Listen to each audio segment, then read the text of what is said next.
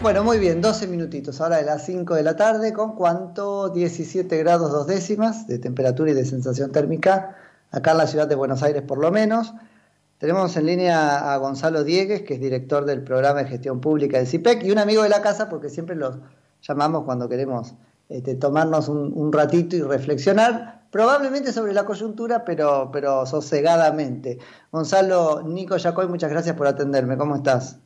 Hola Nicolás, muy buenas tardes, ¿cómo estás vos? Bien, muy bien, muy bien. Bueno, queriendo charlar un, poquito con vos porque has estado, bueno, opinando sobre la necesidad de hacer algunas reformas, ¿no es cierto? O acelerar por ahí algunas reformas en el, en el Estado a propósito de esta, de esta circunstancia de, de crisis que estamos navegando. Sí, Nicolás, sabes que por más allá del título de la nota, lo que eh, de alguna manera nos obliga un poco a reflexionar en este contexto de, de, pandemia y de encierro es en qué medida algunas cuestiones eh, van a seguir como seguían antes y qué cuestiones a lo mejor también uno imagina o puede eventualmente proyectar que, que van a cambiar eh, de alguna manera en forma significativa. y una de esas probablemente esté asociada a esta idea de, de lo que estamos viendo, ¿no? Una, un rol del Estado muy activo, muy dinámico, muy presente, pero no necesariamente presente en términos analógicos o presenciales, valga la redundancia, sino más bien con una agenda de digitalización, ¿no? Digo, de una u otra manera, hoy hoy creo que debutó, si no me equivoco, parte de la de, la nueva digamos del nuevo dispositivo local respecto a la aplicación Cuidar y eso también es una forma de, interactuar con el Estado eh, y con una agenda más digital o de gobierno digital y electrónico y digamos esa interacción con el Estado no se da en forma presencial. las barreras temporales y geográficas este, se, modificaron significativamente.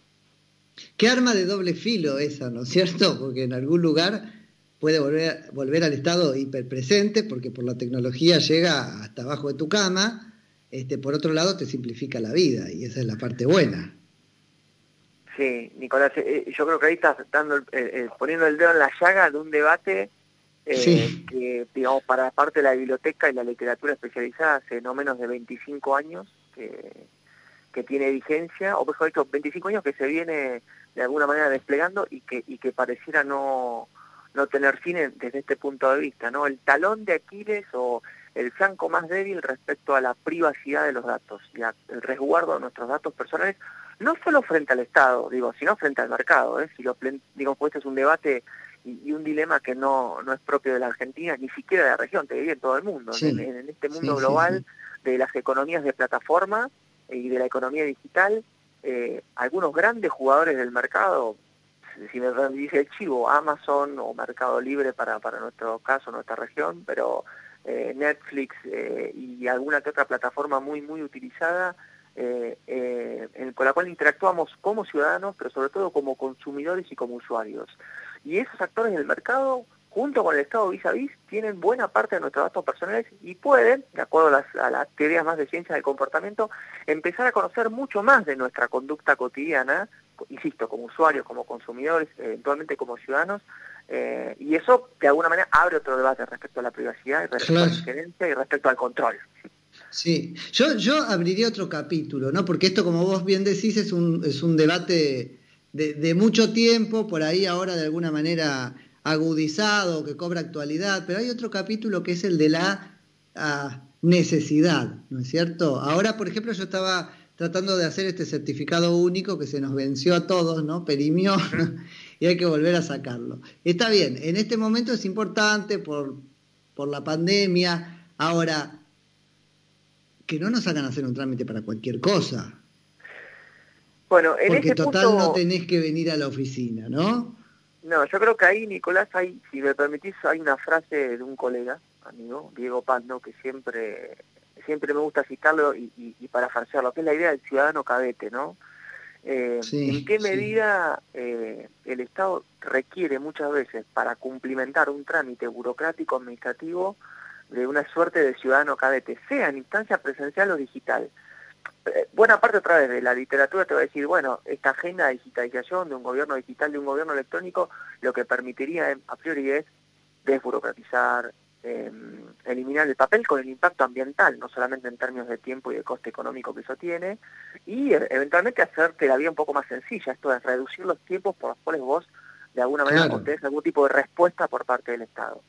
Eh, y en eso creo que otra vez vamos a seguir girando en torno a, no digo el perro que se muerde la cola, ¿no? Pero sí a tener en consideración que, que, las tecnologías de información y comunicación y estas nuevas tecnologías de gestión, insisto, en este contexto de pandemia parecieran visibilizarse un poco más o parecieran quedar las costuras más expuestas también, ¿no? Porque eh, así como el Estado reacciona muy bien en ciertas áreas, en otras queda un poco más rezagado y eso también, digamos, sale a la luz. Ahora, eh, ¿eso, Gonzalo, sería, sería propiamente desburocratizar o es una nueva burocracia? Porque en la medida en que, en, que, en que me hace hacer trámites, incluso para otras cosas que me pesen menos, bueno, merece otro tipo de reproche pero o reflexión, pero alguna reflexión al fin también, ¿no es ah, cierto? Ahí iba el punto, Nicolás, ahí iba el punto, Nicolás, cuando decía que, insisto, la utilización hiperintensiva de estas tecnologías de información y comunicación y tecnologías de gestión, en definitiva, son herramientas o instrumentos gestionados por seres, por seres humanos, por personas. Y ahí volvemos una vez más a la cuestión de bueno, qué características a veces peculiares o, distintivas tienen ciertas burocracias o ciertas buropatologías. Eh, mm. insisto, son por ahí, digamos, más distintivas de, ciertas burocracias de América Latina, también de Argentina, eh, pero que también están presentes en todos los organismos públicos de, de aquí y, del globo, ¿no? Digo, desde el mundo. Eh, hacer instancias administrativas suelen ser tediosas, no suelen ser quizás las experiencias más, este, ni las más fáciles, ni necesariamente las más alegres para la ciudadanía. ¿Existe, Gonzalo, la burocratofobia o algo así? Perdón, no, no te escuché, Nicolás. No, no, si existe la burocratofobia o algo así, porque no soy objetivo en esta charla, porque yo detesto ir a hacer un trámite. No creo que seas el único, y creo que ahí también, digamos, en, lo que puede ser atención al público, digo, para, para, para honrar también y ser justo con, con lo siguiente, digo, me parece que en Argentina eh, hacer un trámite en el sector público, en el sector privado, no suele ser necesariamente una tarea muy grata. ¿no? Cuando uno ve, digamos, los índices de reclamo, de ranking del sector financiero, de las telefónicas, eh, digamos, y, toda esta discusión sobre la defensa del consumidor, en general parecían que no son experiencias muy gratas. Eh, tampoco lo son muchas veces, en algunas ocasiones sí, con, con, el Estado. Vuelvo una vez más con, con este punto. Eh, las tecnologías de información y comunicación y estas tecnologías de gestión son una herramienta, son un instrumento. Ojalá el Estado las pueda, como en algunos casos está haciendo, para apropiárselas de la mejor forma posible, para simplificar tareas, para desburocratizar procesos y para, de alguna manera, romper con esta idea, con este molde del ciudadano cadete. Detrás de eso también eh, remarcamos una vez más, ¿no? Las burocracias forman parte del entramado del Estado y detrás de esto hay decisiones políticas. Eh, como para no perder tampoco de perspectiva eh, cuál es el, encuadre o el marco en el cual se dan estos procesos o estos fenómenos. Totalmente, totalmente. Este, sí, sí, sí, son dos momentos distintos del mismo este, problema. Uno es la complicación o la celeridad, que sería su contracara, la simplicidad, y el otro es la necesidad.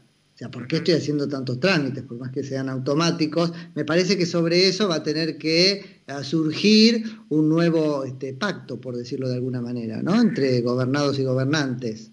Hasta acá me pedís, hasta acá no, hasta acá te pido permiso, hasta acá no. Creo, creo que es una buena pregunta que probablemente podamos responder, ojalá una vez que, hayamos eh, transitado y superado la pandemia. y me parece que es una pregunta relevante e interesante de hacerse desde este punto de vista cuántas de estas cuestiones, eh, digamos, cuántos de estos procesos de trabajo, entre ellos el trabajo remoto, la digitalización de procesos, existían en el Estado, cuántos se aceleraron y cuántos de estos cambios llegaron, no sé si para quedarse, pero por lo menos para tener un rol más protagónico del que tenían previamente.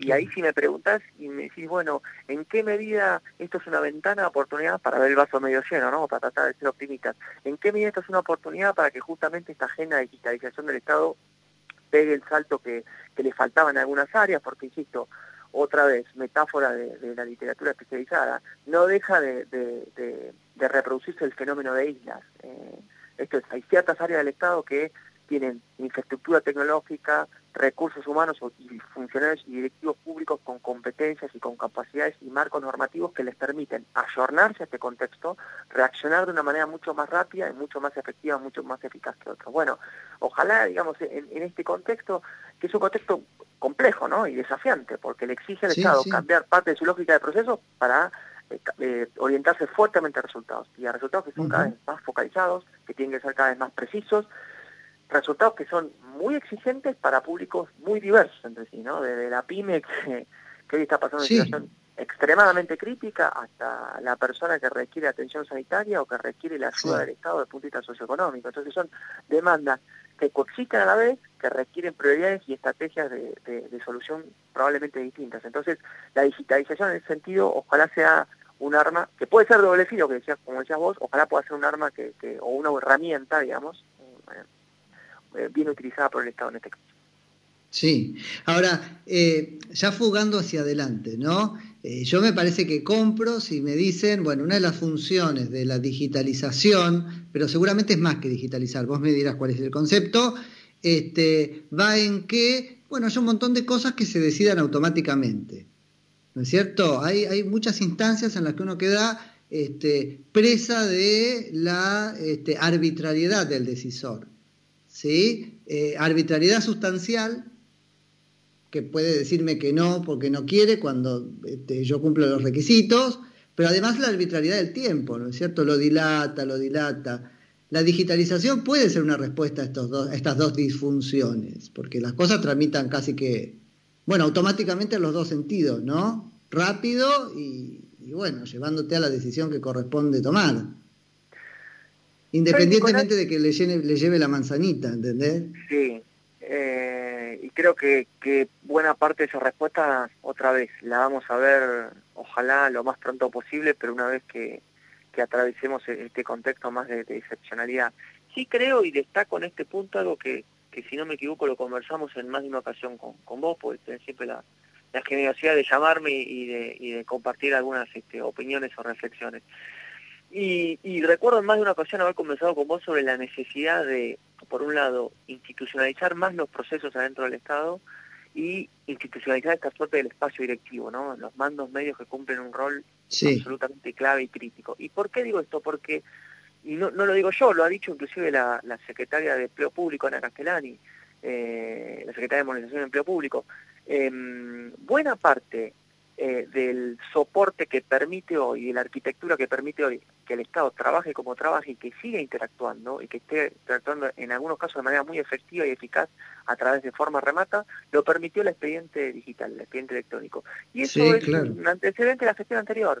Y eso, insisto, me parece que es para destacar, digo, cuando las cosas funcionan y se mantienen en el tiempo dentro del Estado, eso repercute y fortalece capacidades estatales. Independientemente de quién lo hizo, digo, está claro que el actual político partidario de la administración gubernamental no es el mismo que el anterior, pero ahí hay una suerte de continuidad. Después hay que ver en qué medida se, se robustece y se sofistica aún más el mecanismo de expediente electrónico. Pero, pero yo destaco esa continuidad y creo que lo destaco porque la propia titular del área lo destacó. Entonces, me parece que es un síntoma de madurez eh, política, eh, pero también de madurez en términos de el estado del arte hacia adentro del Estado y, creo que hacia la administración pública. Y creo que eso, aunque sea un pequeño granito de arena o un pequeño vaso de agua en el mar, si uno lo mira en perspectiva histórica, no es menor, digo, porque mm. otra vez, así como lo vemos con la profesionalización de los directivos públicos, muchas veces los procesos y las tecnologías de gestión dentro del Estado son el juego de la boca, ¿no? Avanzas un paso, sí, dos, porque la discontinuidad es el elemento común disculpame que te interrumpa, pero digo, este, ¿cómo nos salvamos como, como ciudadanos de eso, ¿no es cierto? De ese juego de la OCA. Porque una cosa es ser tu cadete y ya es otra es este, bailar tu ritmo, digo, ya es una cosa... A mí me cuesta mucho no ver una falta de respeto ahí, ese es mi drama. Sí, em, creo que ahí también hay, digamos, eh, eh, tu, tu, tu reflexión o tu planteo quizás apunta a una cuestión eh, más estructural, más compleja, por cierto, que es esta idea de pensar no solamente, a las burocracias como tales, sino eh, y al empleo público como un servicio civil. Eh, claro. De hecho, la terminología de la excepción te dice mucho al respecto, ¿no? Eh, la literatura más anglosajona, cuando hace referencia a la burocracia, lo mira como el servicio civil. Y, y, sí, digamos, entiende a, las, a, las, a los componentes burocráticos administrativos como componentes que están sujetos al control, a la rendición de cuentas y también a una atención este, lo más respetuosa posible, diría uno, ¿no? Dentro del marco de la legalidad. Eh, sí, sí, Respetuosa, vuelvo, ¿no? Respetuoso sustantivo. A mí, en la forma, no, no, no me tenés que sonreír, digo, ah, sé, sé como quieras. El asunto es resolverme esto, que no me hagas estar este, a tu merced, porque una de las cosas que pasa es una vivencia de la baldosa de poder, ¿no es cierto? En esa baldosa mandan ellos y, y bueno, te lo hacen ver, ¿no es cierto? Consciente o inconscientemente. Sí, eso, digamos, eh, es un componente propio de, de, cualquier burocracia. Digo cualquier burocracia porque acá, digamos, contemplo que hay burocracias tanto en organismos públicos como privados. ¿eh? Digo, e-, ese entramado burocrático administrativo y esa pequeña maquinaria de procesos y consecuentemente de poder para dilatar tiempos o para dilatar cierto tipo de resultados, eh, está presente en el sector público de una manera más, mucho más explícita que en el sector privado. Pero insisto una vez más con algo que quizás es bastante propio particular de la Argentina en materia de atención al público. Eh, porque insisto, cuando uno ve un poco, cuando nos ha tocado hacer algún tipo de reclamo en sector financiero, telefonía, eh, bueno, ahora en estas instancias donde uno necesariamente tiene que cumplir con la cuarentena y por ahí compra algo y, y lo traen, pero no lo traen en tiempo y forma, o lo traen fallado y demás. Digo, esas instancias de atención al público y de reclamo, de atención al cliente o al usuario o al consumidor para el sector privado, no suelen ser de las más felices en todas las ocasiones en Argentina. Y creo que eso, en algún punto, reflexionando en voz alta, ¿eh? me parece que forma un poco, un poco más de forma un poco más parte de nuestra idiosincrasia o nuestra, nuestra cultura, ¿no? De hecho, en algunos casos uno hasta agradece o valora la, la cordialidad eh, y la educación que tiene quien te atiende del otro lado del mostrador o del otro lado del teléfono, en este caso, eh, y que suele ser este, a veces eh, mucho más paciente y mucho más amable que uno mismo, y no necesariamente son, compatriotas los que lo están haciendo. me, me, permito que una reflexión más en términos de sociología cultural respecto a, a, cómo nos manejamos en, al momento de, de atender a, insisto, al ciudadano, a las burocracias, al usuario o al consumidor, eh, tanto en el sector público como en el sector privado. Sí, sí, había habido una vuelta al principio, pero vos sabés que yo no seguí muy, muy en detalle ese tema, eh, o, que se comunicó como eso por los medios de comunicación, eh, a ver qué era algo, pero era algo con la firma digital, ¿no es cierto? En, en el gobierno, como que el gobierno nacional volvió atrás en algún aspecto de la, de la digitalización. ¿Vos lo tenés presente? Em, sí, no lo tengo tan eh, presente específicamente eh, ahora, pero creo que se refiere al contexto de, COVID o de coronavirus para algunas instancias o procesos puntuales, pero le diría que en términos generales esa, eh, digamos, el expediente electrónico hoy está, está funcionando, e insisto, si bien es objeto de mejora, se puede perfeccionar, o se puede sofisticar mucho más, como cualquier proceso. Creo que es parte de, lo que explica en, qué medida hoy el Estado está haciendo un montón de, actividades y de acciones de manera remota. Eh, Gonzalo, y creo que no hablamos después del cambio de, gobierno. No sé, viste que los tiempos acá pasan muy aceleradamente, no me acuerdo. Este, pero vos siempre estás muy, muy este, preocupado, o más bien ocupado, de los mandos medios, y un momento de, ver eh, la salud de esa estructura estatal es cuando cambian los presidentes, ¿no? Cambian las administraciones, el Poder Ejecutivo. ¿Cómo, ¿Cómo has visto que, estamos en ese punto ahora, preparando, la última transición? gracias por, por el chivo, porque digo, estamos preparando un par de documentos que, vamos a, publicar ahora en, breve. Eh, en primer lugar, a ver, destacar dos o tres títulos, digamos, dos o tres este, reflexiones muy rápidas al respecto. La primera es que, que digamos, el proceso de transición burocrático administrativo tuvo, tuvo la posibilidad de, hacerse y, y eso em, desafortunadamente no se hizo. Quiero decir esto porque cuando uno analiza vis a vis, inclusive lo que ve en materia de designaciones, eh, más del 50% de la estructura del Estado no estaba formalmente designada cuando se empezó, cuando se decretó la primera cuarentena. Eh, entonces es un dato en sí mismo, ¿no? Digo, el Estado se estaba como reconfigurando, reconstituyendo en esta nueva gestión. Pese a que tuvimos una instancia de transición, o tuvimos la posibilidad de hacer una transición gubernamental un poco más ordenada eh, y un poco más estratégica. De, sí, que duró como un día, ¿no es cierto? El otro punto para ver quizás ya no el vaso medio vacío, sino el vaso medio lleno, es esta, este anuncio que en su momento hizo el presidente en, su discurso de asamblea legislativa de retomar la idea de los administradores gubernamentales, ¿no? Experiencia que, que inició eh, allá por, por, por mediados de los 80 Raúl Alfonsín, que la continuó casualmente Beris los primeros dos años de la gestión de Menem y que luego se discontinuó, y que cuando uno mira en perspectiva comparada fue de las experiencias más interesantes que tuvo el Estado en materia de profesionalización y jerarquización de los mandos medios adentro de las burocracias estatales. Esperemos que eso, eh, digamos, se haga carne, se haga realidad. Entiendo que obviamente el contexto ahora es un contexto que obliga a, replantearse otras prioridades y esta no suele ser la prioridad.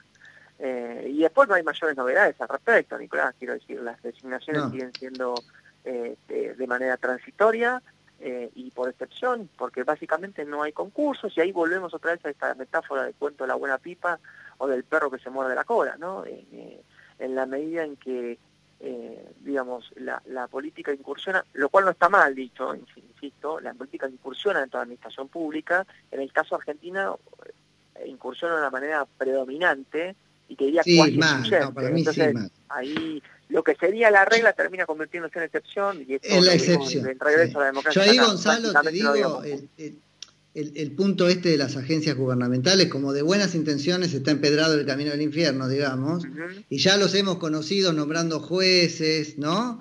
Este, yo la apoyo, pero que, que, nombre los, los agentes el CIPEC, porque ese es el drama acá.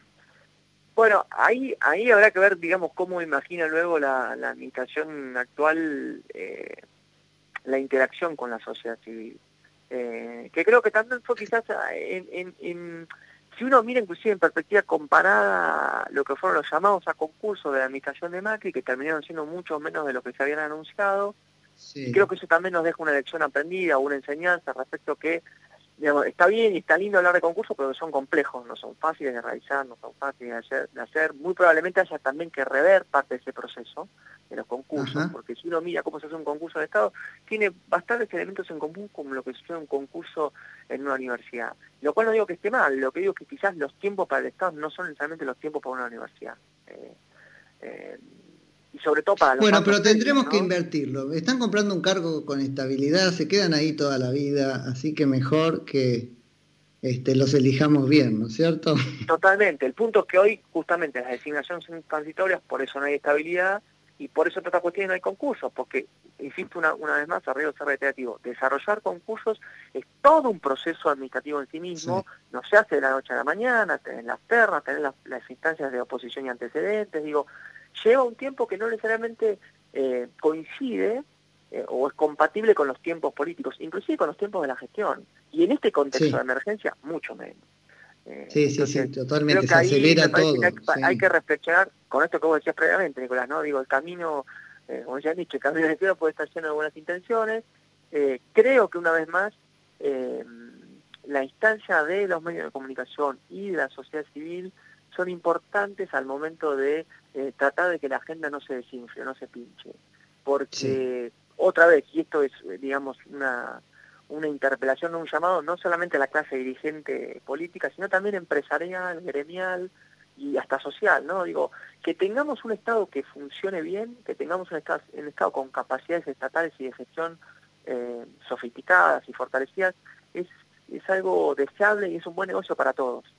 Eh, y, ahí sí, sin duda, va, a pesar de todos en esta agenda. No puede ser la no puede ser el interés de una agenda político-partidaria de un solo gobierno, independientemente de su voluntad o su especulación o su interés político. Tiene que ser una agenda de interés que aparte intertemporalmente compromete, pero probablemente extienda un, periodo de gestión. Eh, y hasta dos seguramente.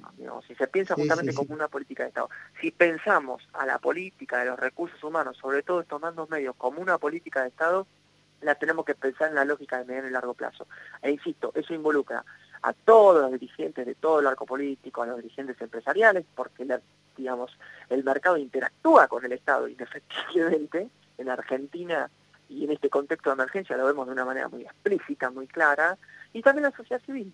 Eh, sí, sí, me claramente. Parece que es una parte de la clave de decir, che, cómo hacemos para que esta agenda no solamente no se pinche, no solamente no se desinfle, sino eh, pueda pasar efectividades conducentes, pueda, pueda tener algún tipo de, resultado en el mediano y largo plazo. Bueno, estamos juntos en ese, en ese barco, Gonzalo. Muchísimas gracias por la charla. No, a vos, Nicolás, muchas gracias por la generosidad de siempre en el llamado. Estamos al habla. No, te mando un abrazo. Saludos. Es Gonzalo Diegues, que es director del programa de gestión pública del CIPEC.